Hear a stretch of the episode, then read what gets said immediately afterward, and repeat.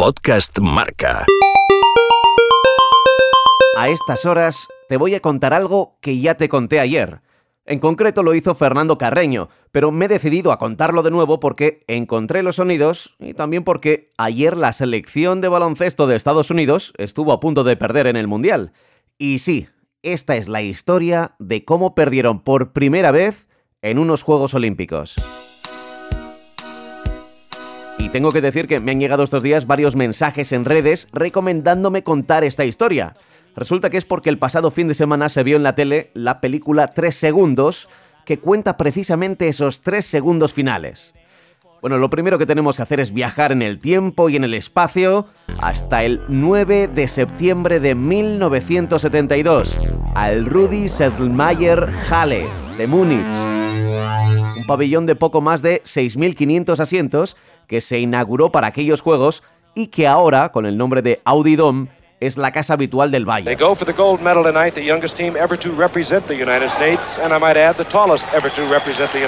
Estados Unidos había ganado el oro en los siete Juegos Olímpicos anteriores, en todos vamos, y apuntaba a que iba a repetir en Múnich.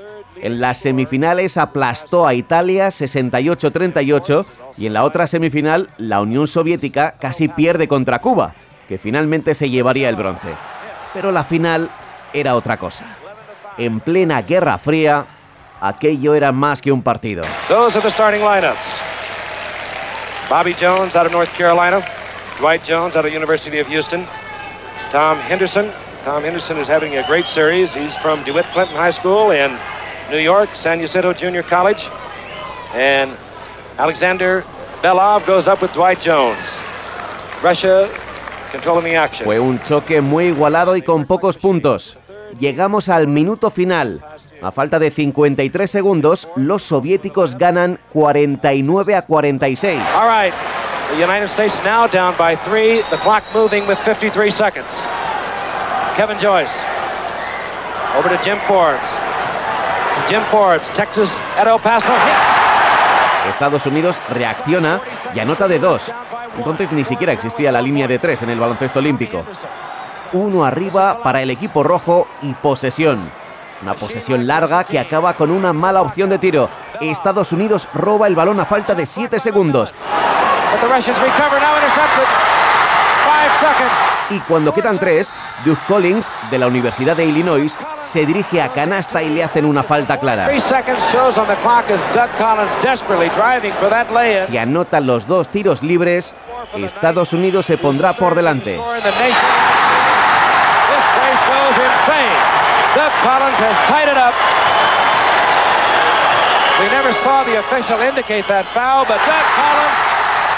Y lo consigue. Los soviéticos sacan el balón desde debajo de la canasta y ya hay lío. El crono pasa de 3 a un segundo, pero el árbitro manda a repetir el saque porque creía que se había pedido tiempo muerto. Hay confusión en este aspecto. El balón, eso sí, tiene que volver a ser sacado de fondo. Confusión total en la pista tanta que a pesar de que se vuelve a repetir el saque, el reloj se ha quedado en un segundo y nadie se ha dado cuenta.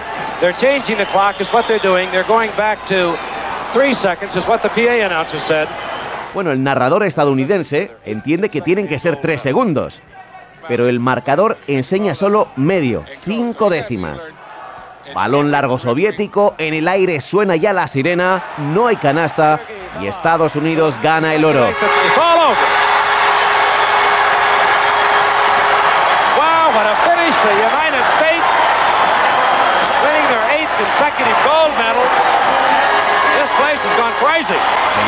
Total en la cancha, pero empieza a sonar el silbato.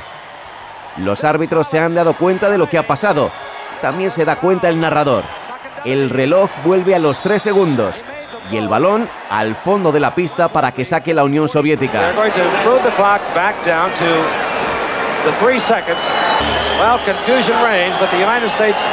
Llega el momento. Balón largo de nuevo para Alexander Belov ante dos americanos que se molestan entre sí y se caen.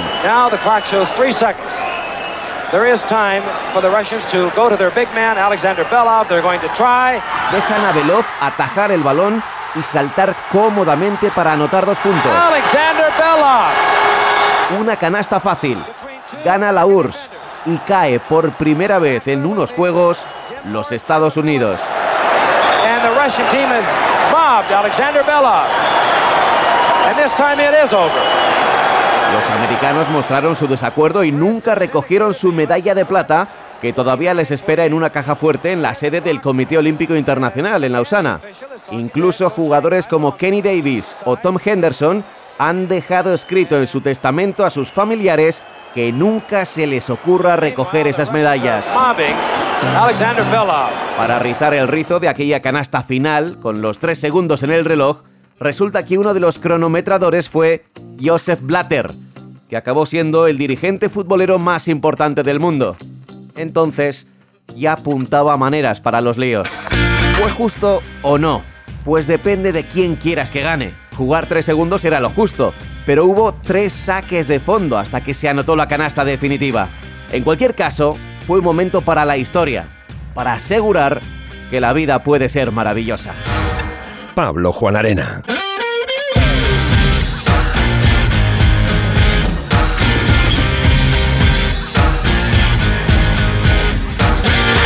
Podcast Marca.